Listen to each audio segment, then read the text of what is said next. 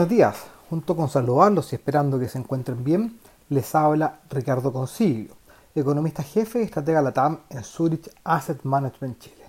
Hoy voy a comentarles acerca de las implicancias de la última reunión de política monetaria y del informe de política monetaria del Banco Central. En su última reunión de política monetaria, el Banco Central mantuvo la TPM en 0,5%, tal como era esperado por el mercado. Sin embargo, lo novedoso estuvo en el cambio de tono en su comunicado, en donde señalaron que necesita recalibrar la expansividad de la política monetaria, lo que estaría indicando que se acercan los aumentos de tasa, dando cuenta de que ya no es necesario un estímulo monetario tan expansivo ante el dinamismo que muestra el consumo y el impulso adicional del gasto privado, lo que representan un cambio en el escenario macroeconómico.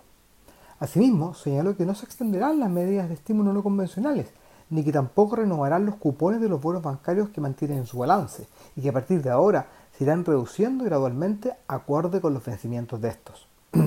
Lo anterior fue confirmado el día siguiente en el IPOM, en donde realizó una fuerte corrección al alza de expectativas de crecimiento para este año, pasando un rango de entre 6 y 7% a un 8,5 y 9,5%, muy por sobre lo que incluso las expectativas más optimistas de mercado estaban esperando previamente. Por su parte, para 2022 redujo la proyección de crecimiento de un rango de 3 4% al rango entre 2 y 3%.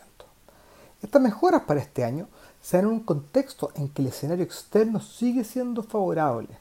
en donde además corrigen al alza el precio del cobre promedio y los términos de intercambio,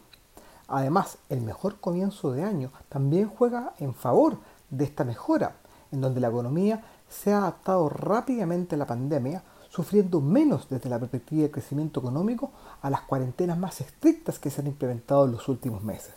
Pero sin duda, el consumo es el mayor driver de este crecimiento económico, en donde la mayor parte del aporte a la corrección de las expectativas del Banco Central viene por el lado de las mayores transferencias fiscales en donde el gasto público que sería en este año, según estiman, en un 25% en términos nominales, comparado con el 5% que estaba previsto en el IPOM de marzo. De esta manera, el mayor gasto público contribuye incluso más que el tercer retiro de los fondos de pensiones a las mejoras en esta proyección. Este mayor dinamismo hará que las brechas de productos se cierren más rápidamente que lo esperado anteriormente. Esto junto con los efectos transitorios de la pandemia, también lo llevan a subir la proyección de inflación para este año, pasando desde un 3 a un 4,4% hacia diciembre de este año, para luego converger al 3% en el horizonte de política.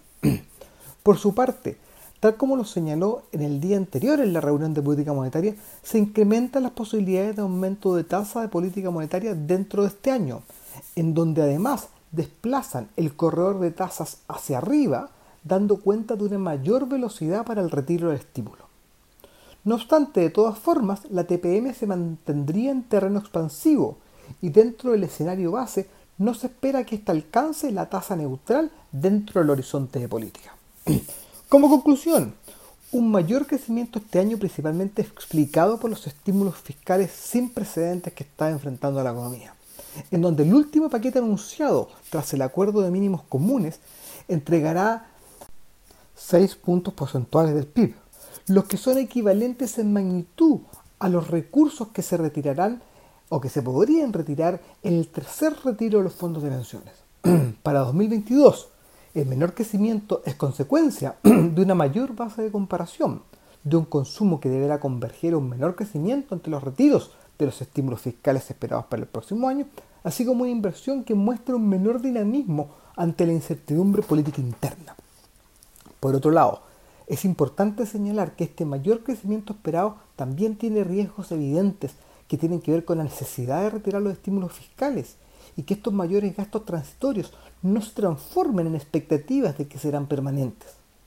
Asimismo, nuevos retiros de los fondos de pensiones podrían incrementar los riesgos de desequilibrios macroeconómicos y en particular de aprobarse un retiro del 100% de estos, que además de los efectos macro podría tener importantes efectos en el mercado de capitales. Respecto a nuestra expectativa, concordamos con, que el mayor impulso del consumo generará un mayor crecimiento económico, pero somos más cautos respecto de la evolución que tendrá la inversión en este año ante la incertidumbre que se puede generar en la segunda parte del año por los riesgos idiosincráticos que está enfrentando nuestro país. Asimismo, aún existe algún riesgo de que efectivamente la economía logre mantener este alto dinamismo una vez que se retiren los estímulos y que los efectos bases comiencen a desaparecer. No obstante, estimamos una importante corrección al alza para nuestra proyección interna de crecimiento económico en este año. En cuanto a la inflación, si bien esta continuaría acelerando, creemos que se ubicará por debajo de la proyección del Banco Central a finales de este año. Por su parte, para la tasa de política monetaria no podemos descartar una alza en la próxima reunión y la tasa de política podría incluso terminar el año en torno a 1,5%. Esperamos que este comentario haya sido de su interés y recuerden que pueden encontrar toda la información acerca de estos productos y fondos en nuestro sitio web zurich.cl. Muchas gracias y que tengan una muy buena semana.